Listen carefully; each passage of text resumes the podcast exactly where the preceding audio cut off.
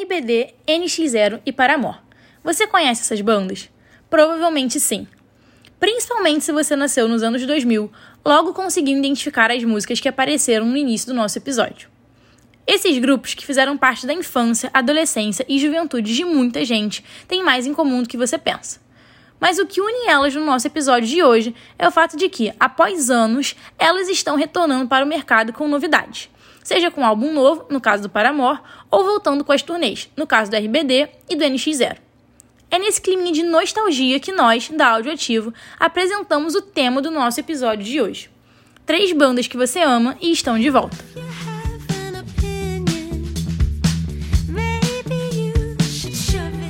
Paramore, diferentemente da banda NX0 e RBD, nunca parou com os shows. Contudo, o grupo musical estava desde 2017 sem um álbum novo. Depois de todo esse tempo de jejum, em 10 de fevereiro do atual ano, finalmente lançaram seu mais novo trabalho, o álbum This Is Why, que aparece como resultado imediato da pesquisa no Google Álbuns lançados em 2023. Esse fato deixa claro que, mesmo com o hiato nas produções, a banda norte-americana ainda tem muito impacto e gera fortes repercussões. O ditado popular menos é mais valeu para a banda de pop rock na hora de pensar o EP, que se caracteriza como um álbum curto, contando apenas com 10 faixas e 36 minutos. Se com isso a ideia era não abrir margem para erros, o objetivo certamente foi cumprido. Além de ter 97% de aprovação popular, segundo dados fornecidos pelo Google, a crítica, que não mediu elogios, chegou a dizer que eles não cometeram falhas no trabalho mais recente. This Is Why também alcançou o top 1 da parada de álbuns no Reino Unido. Coincidentemente ou não, berço da banda Block Party, que inspirou Paramore na nova produção. Ainda de acordo com a crítica, a banda, que conta com 19 anos de carreira e 6 álbuns de estúdio, evoluiu junto com seus componentes. Hayley Williams, de 34 anos, Taylor York, de 33 e Zac Farro, de 32, passando de um estilo mais adolescente para letras que abordam com proximidade as emoções trazidas pelos 30 e poucos. Eles conseguiram o difícil trabalho de mudar junto com seu público, sem se desfazer dos vínculos gerados no passado. Ilustrando bem essa transição, a vocalista Hayley Williams falou sobre inspirações no processo criativo do álbum. Em um podcast, a cantora disse que esse trabalho foi a oportunidade de mostrar que ela não vê o mundo de maneira tão colorida como transparecia antes. Ela se diz uma pessoa mais sensível ao que acontece ao seu redor, o que a levou, por exemplo, a escrever a música The News logo nas primeiras semanas da guerra da Ucrânia. A necessidade de se desligar dos acontecimentos tristes para preservar sua energia e, ao mesmo tempo, o sentimento de inconformidade por não poder fazer nada pelos problemas do mundo trazem a angústia retratada na letra. Outro tópico que mostra esse amadurecimento está presente na faixa Se Começar, onde a vocalista fundadora da banda dá espaço aos sentimentos que vive após seu divórcio. Mesmo que tenha tomado a decisão de aderir a uma rotina mais saudável, como conectar-se consigo mesma e desligar-se das redes sociais para ter resultados reais no processo de cura, ela fala sobre ser tomada com frequência pelo impulso de viver imprudentemente para se preencher.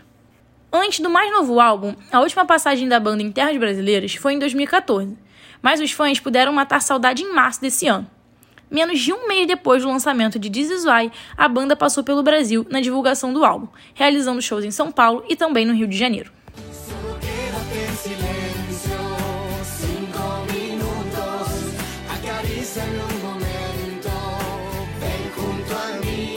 E, falando em vir ao Brasil, a próxima banda sobre a qual falaremos nesse podcast já tem show marcado em solo nacional nos dias 16, 17 e 18 de novembro, na capital paulista, e no dia 19 de novembro, no Rio de Janeiro, o RBD estará em terras brasileiras, cantando e encantando seu público mais uma vez.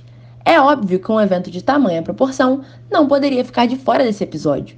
Afinal, mesmo que você não goste do som produzido pelo grupo, é inegável o impacto que ele teve para os adolescentes dos anos 2000. Sendo a segunda versão de sete já feitas no mundo da novela Rebeldes, o RBD revolucionou o roteiro da franquia com clichês bem executados, relacionamentos que nos entretêm com muito drama adolescente e, obviamente, com bastante música.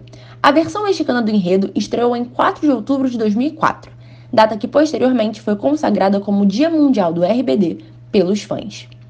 Mesmo com o fim da novela em 2006, a banda continuou fazendo turnês até 2009, quando anunciaram o rompimento do grupo. Nesse período, o RBD veio ao Brasil sete vezes, com direito a lotarem o Maracanã em uma delas, provando mais uma vez o quanto o povo brasileiro sabe ser fanático. A grandiosidade da banda também é expressa em números e premiações. Em seu período de existência, o RBD ganhou 6 discos de diamante, 82 de platina, 71 de ouro e foram apontados pela Billboard como melhor banda do mundo. O retorno do grupo aos palcos contará com apenas cinco dos seis protagonistas da novela. Alfonso Herrera, que fazia o personagem Miguel, conta que optou por não se juntar à turnê em um tweet polêmico, em que diz que dinheiro não é tudo. Com a repercussão da volta do RBD, o SBT já se pronunciou, dizendo que reprisará as temporadas. Então, se você é um amante da banda ou quer conhecer um pouco sobre o motivo de terem feito tanto sucesso, é só ir dar uma checada no canal Paulista. Curtiu? Então, ficamos com um trecho da música Salva-me, um dos grandes hits do grupo.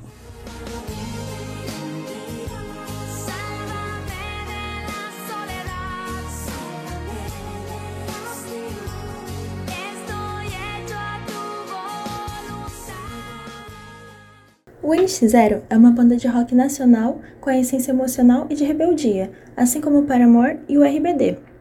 Ela teve seu início lá em 2001, em São Paulo, e mesmo não fazendo o estilo dos brasileiros da época, seu primeiro álbum Diálogo foi bem aclamado pelo público e os críticos.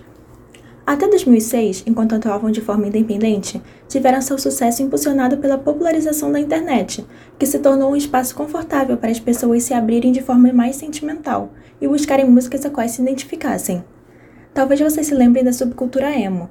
Muitas pessoas adeptas do estilo se espelhavam na estética e no som do NX0.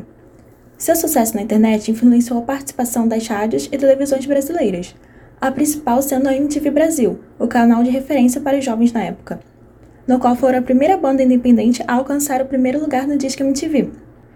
A partir de tantas evidências de popularidade, assinaram com a gravadora Universal Music. Logo depois deles conseguirem se consolidar no mercado, lançando os maiores hits, Razões e Emoções e Cedo ou Tarde, também se firmaram com o público adolescente a ter suas músicas como abertura da novela Malhação, nas edições de 2008, com Daqui Pra Frente, e 2009, com Bem ou Mal. Após tantos anos juntos, em 2017, infelizmente anunciaram um hiato de tempo indeterminado, dizendo que os integrantes da banda iriam focar em projetos pessoais. E somente nesse ano de 2023, após algumas publicações enigmáticas no Instagram, que os fãs passaram a ter esperanças do retorno da banda. Após postarem músicas e uma nova logo, fizeram algumas aparições de TV, como participações no BBB 23 e a apresentação do Caldeirão do Mion. Isso tudo para anunciar a nova turnê Tour Cedo ou Tarde, na qual passarão por diversos estados do país, além de participarem do Festival Mita. Eles tocarão no dia 28 de maio no Rio de Janeiro, 4 de junho em São Paulo e 28 de julho em Salvador. E mais outras datas estão disponíveis no site da turnê.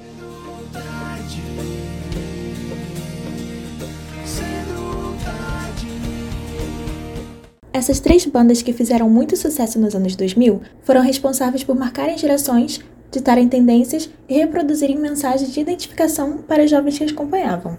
E hoje, após anos paradas, resolveram se conectar com seu público mais uma vez, trazendo aquela nostalgia para os fãs. Aposto que você até sentiu vontade de desenterrar aquele CD antigo do Paramore. Relembrou daquela coleção antiga de pôsteres do RBD?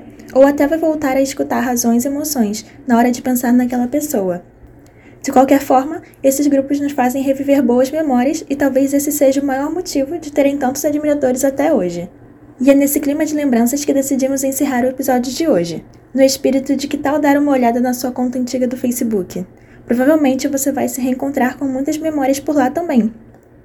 Obrigada por ouvir e até o próximo podcast. Nos encontramos na seção de artistas e canções do canal Áudio Ativo.